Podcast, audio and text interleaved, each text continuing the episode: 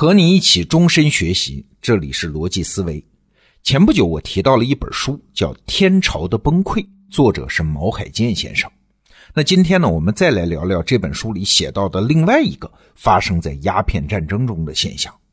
我们都知道，鸦片战争失败之后啊，英国就逼着清政府签订了《南京条约》。那一说到《南京条约》，我们第一个反应就是它是个不平等条约啊。比如说，找中国要两千一百万银元的战争赔款，还有割让香港；再比如说，找中国要治外法权和协定关税，这都是我们在中学历史教科书上学到的啊。那大面上看当然是这样，但是一旦深入到历史的细节呢，哎，就有意思了。刚才说的那四点啊，其实是两份条约的内容。割地赔款那是南京条约规定的，但是后两条就是协定关税和治外法权，那是在虎门条约里规定的。那这两份条约哪一份算是不平等条约呢？严格意义上讲啊，南京条约其实不能算是不平等条约。就像台湾历史学家李定一先生就说过嘛，自古以来战败国都是清政府这个待遇啊。从罗马帝国到第一次、第二次世界大战，打败了的一方要割地和赔款，这没啥可说的啊。所以严格的按照国际法来说，《南京条约》其实是一个平等条约。虽然我割地赔款，但是我们的关系还是对等的。那开放通商口岸也是啊，我只是让你来贸易而已嘛，而且规定你只有这五个地方可以，别的地方都不行。做生意嘛，它当然也是平等的。那真正让中国和英国之间地位不平等的呢，是后来补充签订的《虎门条约》。哎，有意思的事来了啊！主动推进《虎门条约》签订的不是英国，而恰恰是清政府。那这又是为啥呢？哎，回到当时啊，话说《南京条约》签订之后啊，英国人既然得了赔款，又得了香港，最主要的是打开了中国的五个通商口岸，还有其他的一些优惠。基本目的达成啊，他是比较满意的。但是清政府这边那小心思就多了，哎，哪来这么一帮强盗打我们？不给我们皇上面子，还要签什么条约？这帮坏蛋不定还憋什么坏水呢？其实啊，按照当时西方的国际规则，两国签订条约之后都必须遵照执行，该赔款赔款，该撤军撤军，谁违反了就是单方面毁约。不但条约作废，而且要受到国际上的谴责呀。但是鸦片战争的时候，咱们中国人没人知道这个事儿啊。他们还是按照以前的思维来看待这个事儿，觉得所谓的条约嘛，就是强盗和我们之间暂时的停战协议。将来啊，不管是谁，随便找个借口就能撕毁重来。不仅我们将来可能撕毁重来，他们觉得英国人也是这样，将来也会得寸进尺，找中国的各种麻烦。所以啊，在签订《南京条约》之后，有一位大臣就写了一个奏折，叫“时可虑”啊，就是有十件必须要考虑的善后大事或者说十件值得忧虑的事说是大事啊，实际上不过是两国之间的一些鸡毛蒜皮的小事比如说，在鸦片战争过程中，英国曾经以占领天津为目标。那很明显，英国人对天津有兴趣啊！哎，可是这帮鬼子在《南京条约》中开放的通商口岸中，居然没有提出天津的要求。哎，英国人打的是什么主意嘞？再比如说，战争之后，中国的沿海各省肯定要修筑海防啊、工事啊。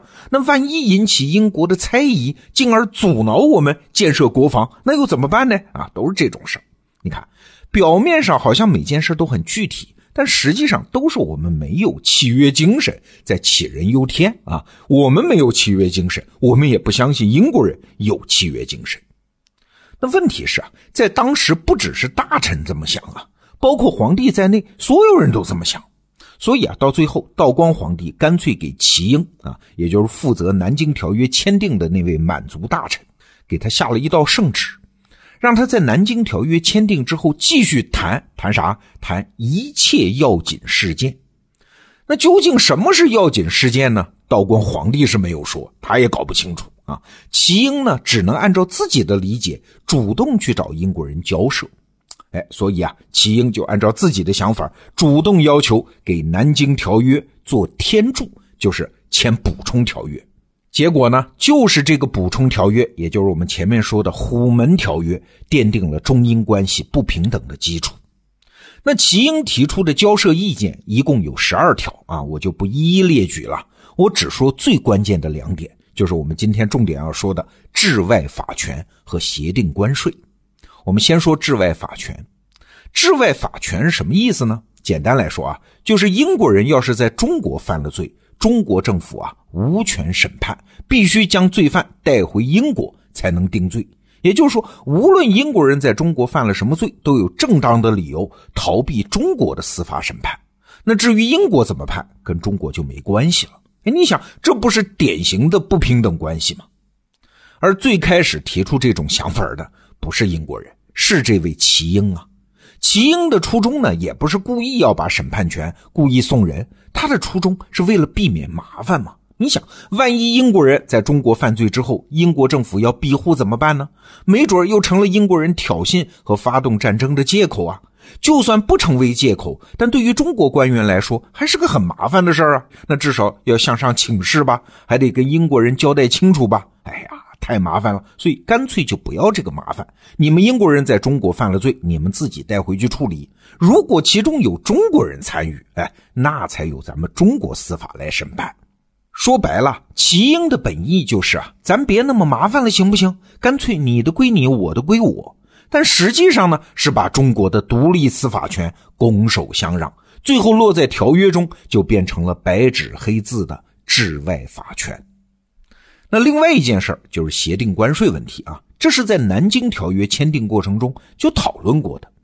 英国人本来的意思是啥呢？说你们清朝的关税制度太混乱了。每个省都不一样，沿海和内陆也不一样。现在开的通商口岸又不在一个省，所以啊，你们清政府内部自己商量一下，把关税统一了就行了。